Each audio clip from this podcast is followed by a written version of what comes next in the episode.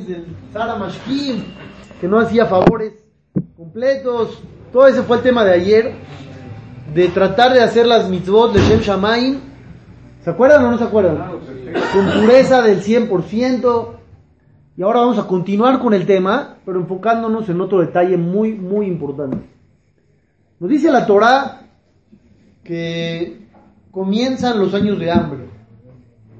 Se cumplen los sueños, las interpretaciones son exactas, el mundo empieza a sufrir y el único lugar en el que hay comida es Mitzrayim, gracias a Yosef Atzadik que supo prever la situación, hizo un plan para salvar a todos, etc. Ahora, en casa de Jacob vino se vive una situación que representa un dilema. ¿Qué pasaba en la casa de Jacob? Había comida. Jacob no tiene problema, sí hay comida, pero decide que sus hijos tienen que bajar para no mostrar que tienen comida. Esto lo platicamos hace como un mes. Muy, muy este, alargamos mucho en el tema del perfil bajo. Eso, no voy a hablar de eso ahorita, no se asusten. Voy dando introducciones para el tema que quiero tocar. Llega Jacob vino, le dice a sus hijos, bajen, bajan todos menos Benjamín. Benjamín es el hijo que le queda de Rachel, ya perdió a Yosef, y ahora nada más le queda a es el más chico, y dice a él no lo arriesgo, se queda conmigo. Y dice la Torah, Vayeredú a Yosef a Sarah. Bajaron los hermanos de Yosef, que eran diez. Rabbenun se centra en un punto y dice así. ¿Por qué dice la Torah? Bajaron los hermanos de Yosef. ¿Quién los mandó? El papá. Entonces, ¿qué debe haber dicho la Torah? Bajaron los hijos de Jacob. ¿Por qué los relacionas ahora como hermanos de Yosef? Ahorita se supone que son hijos de Jacob, Yosef está allá, ni siquiera están con él. Entonces, si ustedes se acuerdan, cuando hablamos de que Yosef fue a ver a sus hermanos antes de que lo vendan, se encontró perdido en el bosque y se encontró con un malaj. ¿Se acuerdan que platicamos eso o no? Y el malaj le preguntó, ¿a dónde vas? ¿Y qué le había dicho Yosef? A mis hermanos estoy buscando. Y el malaj le insinuó y le dijo, ya se fueron de ahí, de esa hermandad de la que tú hablas, ya no existe. Ahora la Torah vuelve a hablar de hermandad.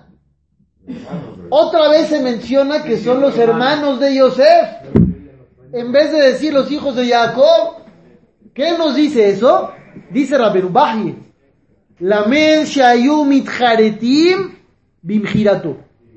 De aquí se aprende que los hermanos se arrepintieron de haberlo vendido.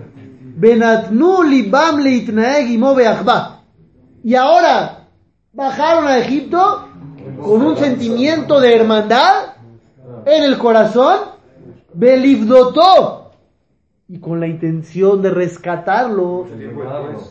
Bejol mamom por cualquier suma de dinero que les hubieran pedido de ninguna manera. Bajan ahora. 12 años en bajar. Ahora se arrepintieron. Ay, no, pero después de 12 años. A veces uno se arrepiente después de 40, como Rabbi Akiva.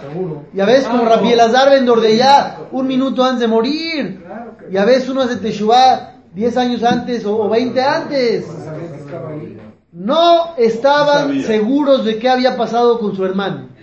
Y ellos bajan con la idea de vamos a ir a buscar.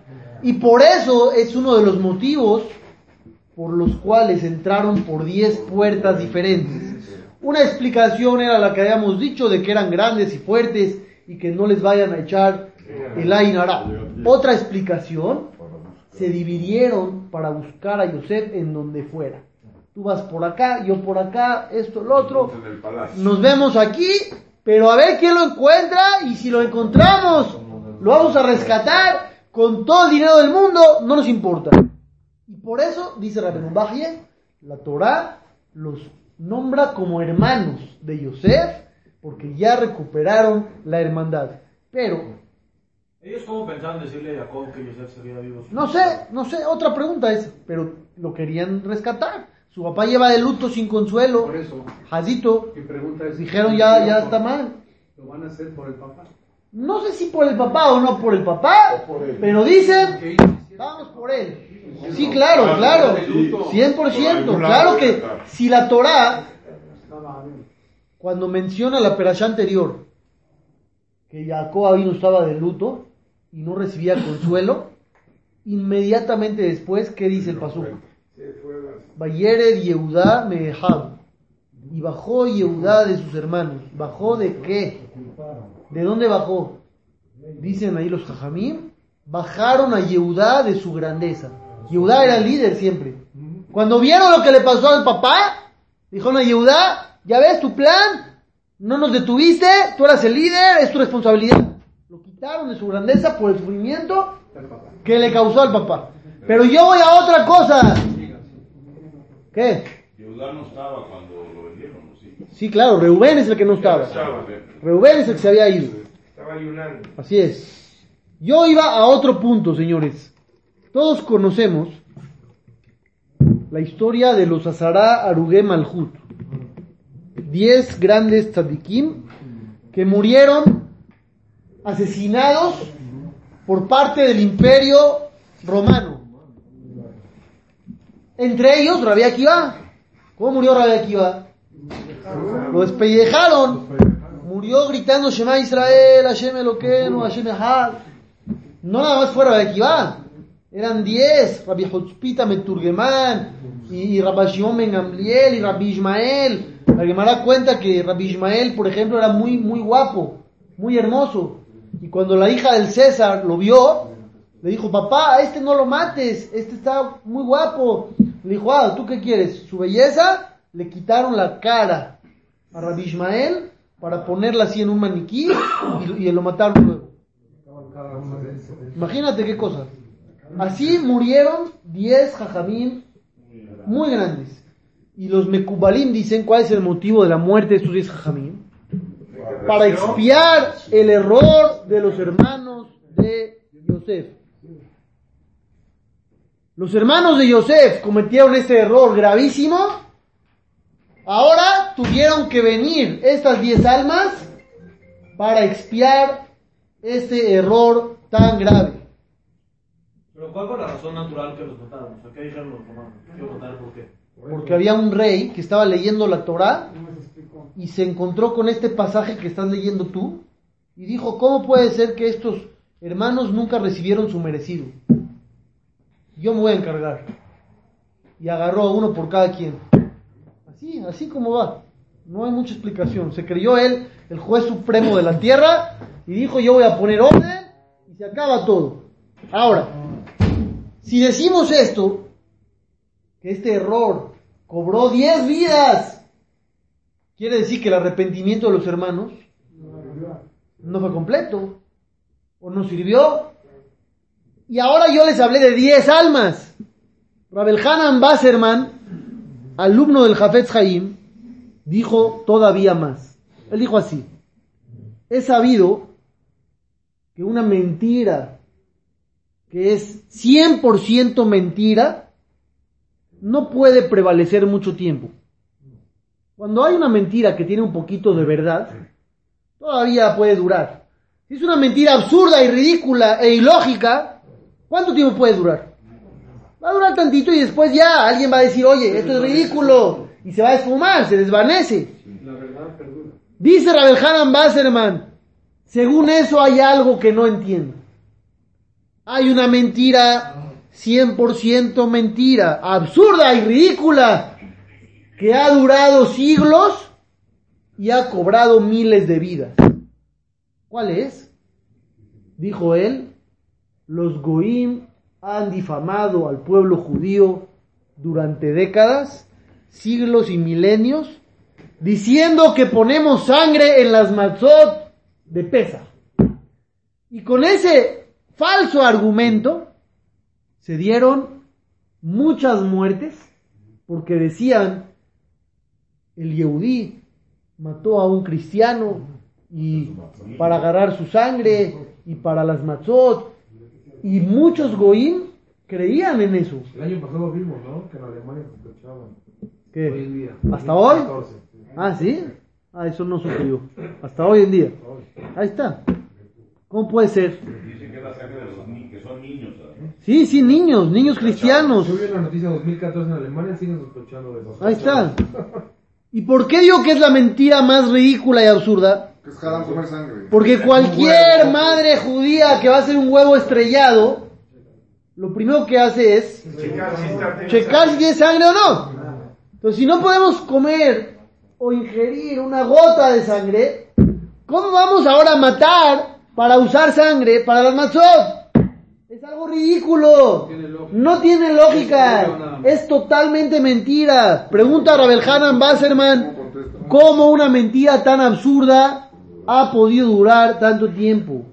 Y él contesta que todo proviene de los hermanos de Yosef.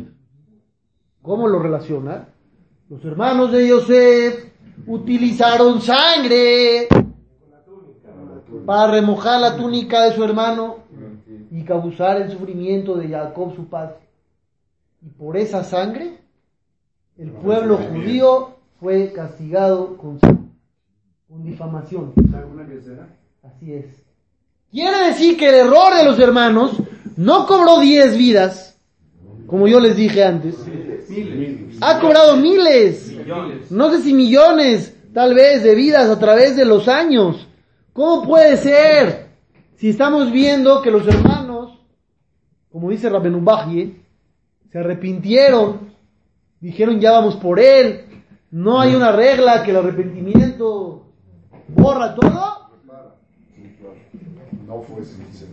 Escuchen bien lo que vamos a decir ahora porque es muy fuerte. Muy fuerte. Todo arrepentimiento es válido.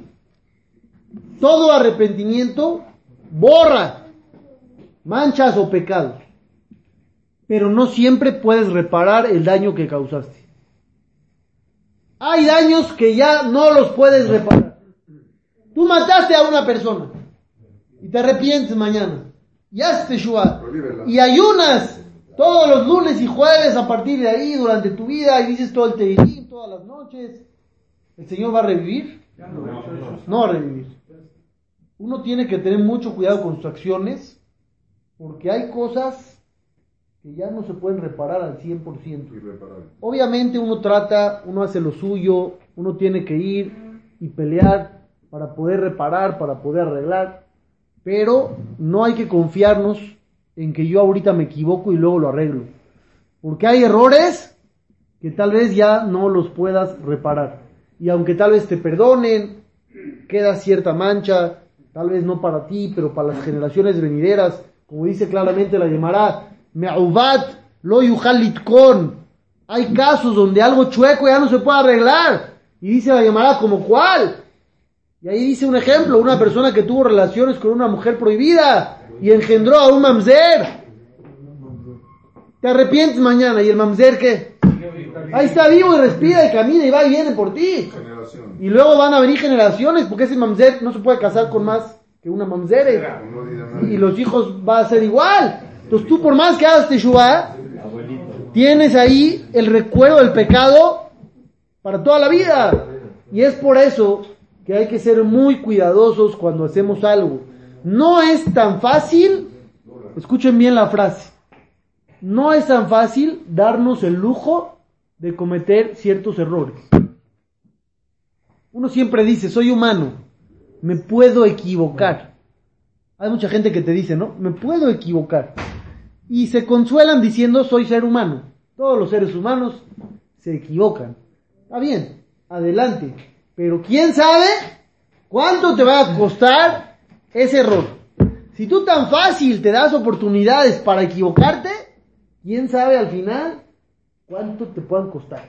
Porque como estamos viendo aquí, hay errores muy costosos.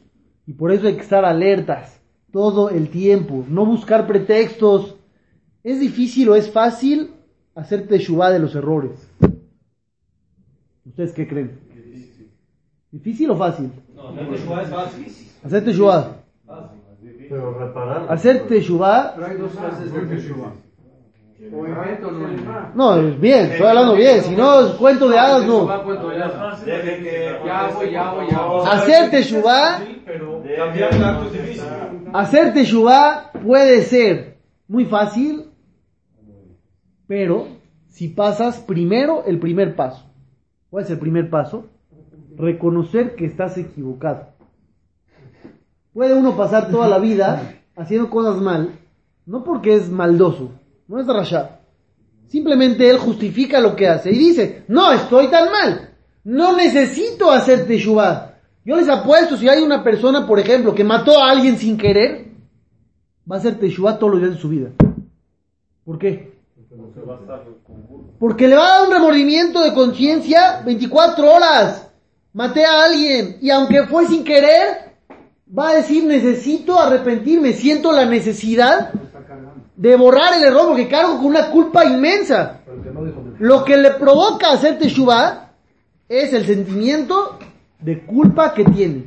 Pero como dice Jack, una persona que por ejemplo iba a ir a decir este minha y dijo, no, no quiero decir minha, no quiero decir shaharit.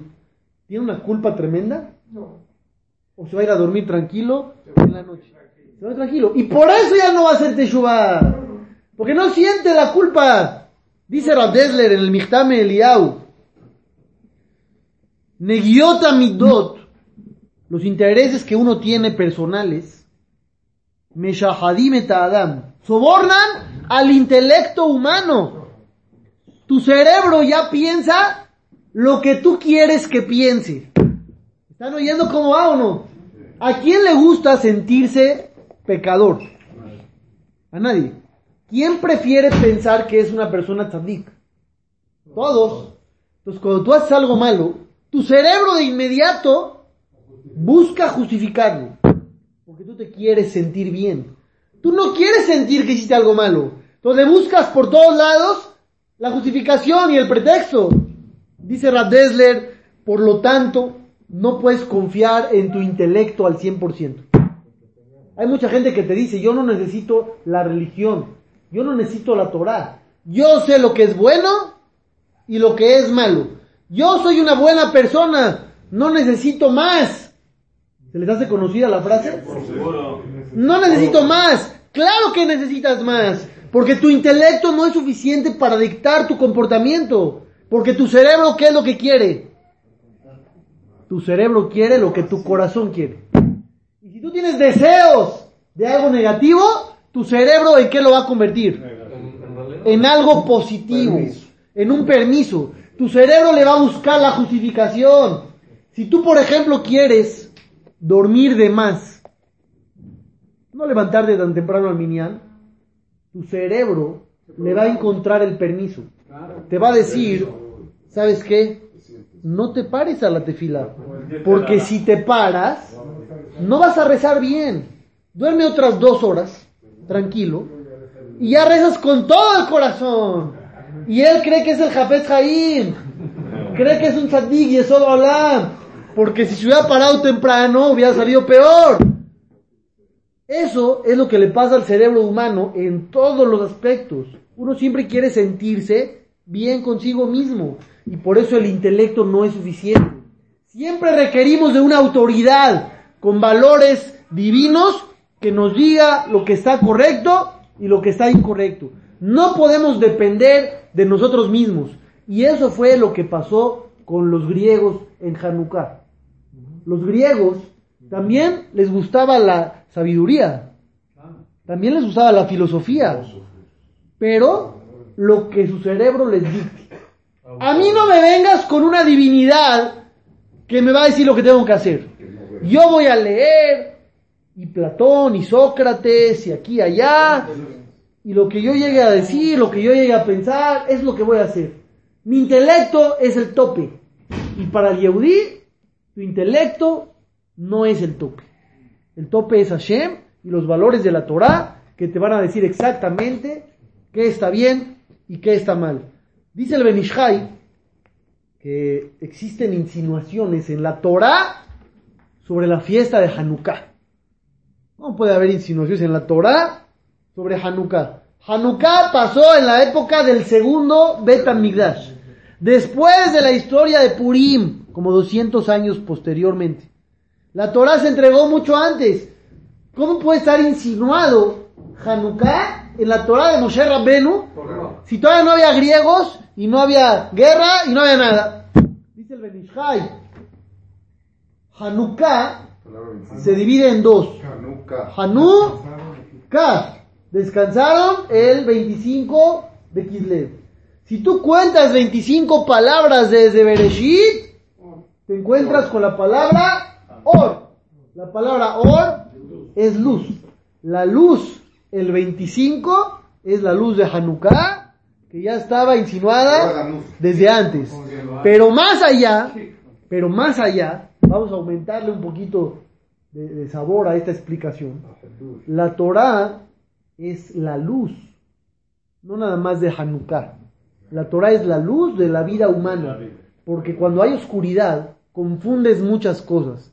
El Mesías Yesharim, en su introducción, dice que este mundo es el mundo de la noche, el mundo de la oscuridad.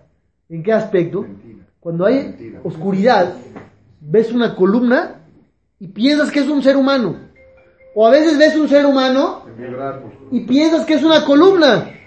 Este mundo, dice el Mesías Yesharim, es el mundo de la confusión. Te puedes fácilmente equivocar y pensar que lo bueno es malo y lo malo es bueno. ¿Qué necesitas en ese momento? Un foco. Es un foco. Se prende un poquito y sabes que la columna es columna y que el ser humano es un ser humano y se acaba la confusión. Tú a un niño chiquito que tenga miedo de dormir en la oscuridad porque te dices que hay un monstruo ahí en el closet, le vas a dar cien mil explicaciones lógicas de que los monstruos no existen y el niño no va a dormir. No va a dormir hasta que le prendas un poquito de, de 5 watts o de 10 watts. Va a decir, ah, se solucionaron los problemas. ¿Cómo puede el poquito ser más poderoso que la realidad? Tú le dices todos los argumentos reales. No hay monstruos, no existen, olvídalo. No sirvió de nada. Hasta que venga un poquito de luz, sin explicaciones, soluciona todo. Así es la Torah. La Torah es la luz que nos indica cómo tenemos que transitar en este mundo tan complicado que es el mundo de la oscuridad. ¿Qué tanto el ser humano se equivoca? Lo vemos de la historia de Yosef. Llegan los hermanos y son acusados de espionaje. Los acusan de espías y les dicen, ¿por qué entraron por 10 puertas diferentes? Es una señal de que vienen a, a espiar la tierra. Si tú, por ejemplo, vas con tu familia de viaje, cada uno sale por otra salida del aeropuerto. No, todos juntos, vámonos ya. Vas a ir de shopping, al revés, ¿no? Todos juntos, más padre. Los hermanos se supone que vienen a comprar comida, van de shopping. Ahí está el primer shopping de la historia familiar. Allá está, en Egipto. No sé si hoy en día encuentren buenas ofertas allá o no, pero aquí estaba el primero. Llegan los hermanos, los acusan, son espías y los llevan inmediatamente con Yosef, que es el director general de todo este país y de esta empresa de la venta de comida. Y dice la Torah claramente, Vayaker Yosef etehab, reconoce Yosef a sus hermanos, Behem lo y ellos no lo reconocen. Y ahí es donde uno se jala los pelos ¿Cómo? y dice, ¿cómo puede ser que no lo reconocían? Una explicación que dicen los jajamim, cuando Yosef se fue y lo vieron por última vez, era un joven de 17 años, ahorita ya es un señor, entonces ya tiene barba, ya no lo reconocen, ya se ve distinto, Vestido como, como- vestido como egipcio, pero eso no contesta todo. ¿Saben por qué no? Porque en la perashá de la semana pasada, ¿cómo comenzaba la Torah? Vayeshev Jacob, Be'eretz Megure Aviv, Be'eretz Kenan, habitó Jacob en la tierra de su padre. El le Toledo Jacob. Estas son las generaciones de Jacob. Yosef. Espérate, ¿qué Yosef? Reuben, Shimon, Leví. ¿Qué Yosef? Yosef es el de los, de los chicos. Vas a nombrar las generaciones. Empieza de arriba. Una explicación que dice Rashi. La fisonomía de Yosef era idéntica a Jacob. Y por eso lo menciona primero. Entonces, aunque Yosef tenga barba, ¿cómo se va a ver? Como si fuera Jacob, si eran igualitos, eran idénticos. Y ellos vienen y se paran frente a él y tienen que ver de inmediato a la cara de su papá. Están, disfrazados de, de, de faraones, así, tienen el pelo diferente. Si yo me pongo ahorita una cachucha, ¿no me reconocerías? Sí, una cachucha sí, pero sin un peinado completo. Si te veo con, no voy a decir. Más allá, más allá todavía, tú dices bien. Explicación lógica. Explicación lógica. Yo voy a decir una más profunda todavía. Yo les acabo de decir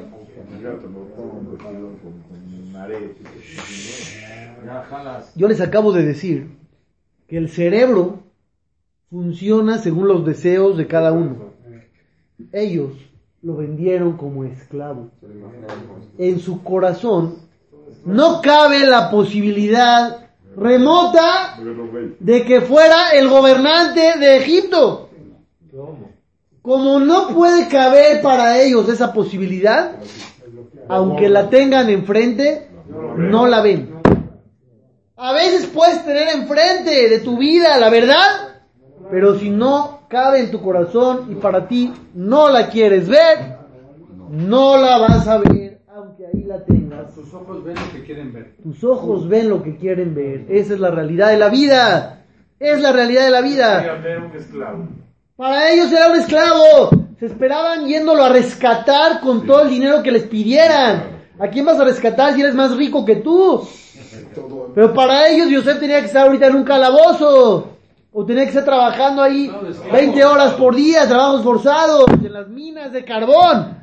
No esperaban nunca verlo como un rey. Y por eso, aunque lo tuvieron enfrente, bloquearon esa posibilidad. Y a nosotros a veces nos pasa lo mismo. Hay gente que va a una clase de Torah decidido a bloquear ciertas informaciones que le incomoden. Tú vas a escuchar muchas cosas, te vas a llevar muchos cuentos padrísimos, te vas a llevar uno que otro chiste de allá. Hay jajamín que en sus clases dan más chistes que mensajes. No, de veras, no estoy vacilando. Y te a la gente, ¿qué escuchaste? Híjole, estuvo padrísimo, unos chistes, habló, pa, pa, pa. A la gente le encanta. Llévalos a una clase que los comprometa. Llévalos a una clase donde les digan, estás mal, nada de chiste, cambia tu vida, corrige tu camino. A ver quién regresa. A ver quién regresa, porque no está bonito. Aún los jajabín que hoy en día dan mensajes tienen que meter uno que otro chiste para suavizar la clase. ¿Por qué? Porque a la gente no le gusta que le planten la verdad enfrente.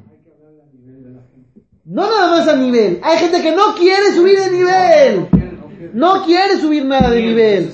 No me vengas a decir algo que me haga cambiar. Yo estoy feliz así como va mi vida. Y la paso padrísimo. Y tú ahorita me vas a echar un foco enfrente. Como la Torah es luz, se van a deslumbrar. ¿Y qué van a decir? Vas a ver la realidad.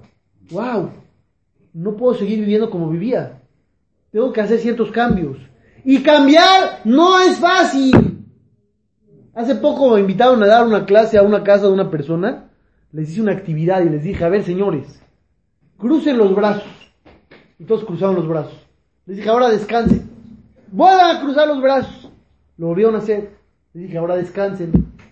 ¿Qué creen que les dije después? Crucen los brazos. Ya la tercera vez como que estaban molestando conmigo. ¿No? ¿Qué le pasa a este? Tenemos que cruzar los brazos. La tercera vez les dije, ahora piensen. Si las tres veces que cruzaron los brazos, los acomodaron de la misma forma. El mismo brazo encima del otro. Los que lo habían hecho el izquierdo encima, lo hicieron las tres veces, con la mano izquierda encima. Los que ponen la mano derecha encima, las tres veces lo hicieron, con la mano derecha encima. Ahora les dije, traten de hacerlo al revés. Traten de hacerlo al revés. Y como que pensaban, se, se empezaban a revolver, no saben dónde meter la mano. Claro. Les costaba mucho trabajo. Háganlo ustedes, lo pueden hacer ahorita. Si te acostumbran a, a cruzar los brazos así y trates de, de ponerlo diferente, como que no sabes cómo va. Como que chocas, empiezas a chocar contigo mismo. No sabes cruzar los brazos de forma distinta a la que estás acostumbrado. Todos se quedaron así me dijeron, sí, ahora ya no se molestaron tanto, vieron que tenía sentido la actividad. ¿Qué sentido tenía la actividad? Que el cambio no es fácil. Si cambiar la forma de cruzar los brazos te cuesta trabajo, ¿cuánto trabajo te va a costar cambiar un hábito? Te va a costar muchísimo más. Mucho más, no es, no es tan fácil. Y por eso el cerebro bloquea la información que le compromete a cambiar. Porque el cambio no es fácil. Nadie quiere cambiar, es muy difícil. Si, si cruzar los brazos de forma distinta me cuesta trabajo, ahora cambia tu manera de comer, cambia tu forma de hablar, cambia tu forma de vivir. Obviamente es complicado. Por eso el cerebro lo bloquea. Y es lo que les pasó a los hermanos de Yosef. Bloquearon la información que su corazón no podía aceptar. Sin embargo, Yosef es el ejemplo de que el cambio es posible en todos los niveles. Yo les dije hace algunos días que Yosef no siempre estuvo en el nivel de Yosef Azadik, el que no le importaba la belleza y las mujeres. La Torah testigua Behunar, que se arreglaba y se, se enguapaba así bonito y el copete. Y dice ahí la Torah, y, eh, Yosef y este, y Efe Toar, Bifat Mar, era, era guapo y se arreglaba y se peinaba. Y dice que le importaba la belleza, lo superficial. Pero ya pasó tiempo. Y Yosef ha cambiado. Y superó la prueba más difícil de una mujer que intentaba seducirlo día y noche. Inclusive cuando él estaba en el calabozo, ella lo iba a buscar, que es algo que muchos no saben, pero los jajabín traen, que ella bajaba al calabozo todos los días y se cambiaba tres o cuatro veces de ropa y le decía, nada más estate conmigo y vas a salir de aquí en 30 segundos. Y con todo el sufrimiento, Yosef no cedió y fue firme en sus ideales. Y llega Paró y dice una frase que resume todo. Cuando Yosef interpreta los sueños y les dice un consejo, tienen que juntar la comida y guarden y ahorren. Bayomer Paró el Abadab. Le dice Paró a sus esclavos. Escuchen la frase y díganme cuál es la pregunta. Animzakazé. ¿Acaso se puede encontrar como este un hombre que tenga el Espíritu de Dios dentro de él? ¿Cuál es la palabra que parece salir sobrando? Casero. Kazé. ¿Qué es Kazé? Ya lo tienes, ¿para qué te ¿Acaso hay un hombre como este que tenga el Espíritu de Dios adentro? ¿Que hay otro que sí tenga el Espíritu de Dios adentro? Como este no, pero otro sí. ¿Qué significa como este? Dicen los jajamín, normalmente las personas muy hermosas y, y son bellas y se dedican No a buscar el placer no físico y material y no tienen una vida espiritual. Paró tiene enfrente al hombre más guapo del mundo y dice, estoy vuelto loco, estoy sorprendido. ¿Acaso puedes encontrar un hombre como estos, que sea muy bello, muy guapo y no se dedique a los placeres físicos? Que podía tener a todas las mujeres de Egipto ahí con él y escogió una vida espiritual. Paró estaba en shock. Por eso dice un hombre como este. Sí han habido hombres espirituales, pero no han tenido las pruebas que tenía Yosef. Por eso dicen los jajamín, cuando el alma llega arriba y dice, yo era Barminán, pobre y no podía cumplir, le dicen, Gilel era más pobre que tú y cumplió todo. Yo era muy rico y estaba muy ocupado. Rabbi Elazar ben Harzón era dueño de mil ciudades y mil barcos. Yo no sé si alguien hoy en día tenga mil ciudades o mil barcos. Y se dedicaba a estudiar Torah y se llevaba lunch al Beta y no veía a nadie. Y no eras más rico que Rabbi Elazar ben Harzón y él estudiaba. Y si llega él y dice, tenía yo muchos retos porque era muy guapo y el Yetzer Hará se me presentaba en la puerta de la casa. Así dije yo una vez con un amigo cuando se abrió el elevador y salió una mujer en minifalda. Le dije, la peta hatat. Ahí está el pecado en la puerta. Mamá, se apenas se abrieron las puertas. No quieres pecar, pero ¡pum! se abrieron las puertas. Le dije, la peta hatat. El pecado está en la puerta. Si él va a decir, si él va a decir, yo era muy guapo y tenía muchos retos, sé. ¿qué le dicen? No eras tan guapo como yo sé. Perdón que te decepcione, pero tu belleza no es tanta como crees. Josefa Tzadik, las mujeres le aventaban joyas, se cortaban los dedos porque se embobaban al verlo y superó todo ese Yetzer Hará y se dedicó a algo espiritual. Esa, señores, es la prueba más grande de que aquel que quiere cambiar puede cambiar. Hay que dejar de poner pretextos. Es la realidad. Poder ver las cosas con luz, con la luz de la Torah. Dejar de permitir que nuestro corazón influencie a nuestro cerebro y nos bloquee información. Y cuando escuches algo en una clase que realmente te incomode, que sepas que esa fue la mejor clase. No la de los chistes, la que te incomodó, la que te hizo sentir feo, la que te hizo sentir, híjole, tengo que cambiar esto y, no quiero, esa es la buena. Dejar de poner pretextos. Los Hashmonaim fueron a una guerra contra miles y miles de personas porque sabían que era lo correcto. No hay pretextos. Lo mismo nosotros. Cuando algo es lo correcto, hay que llevarlo a cabo.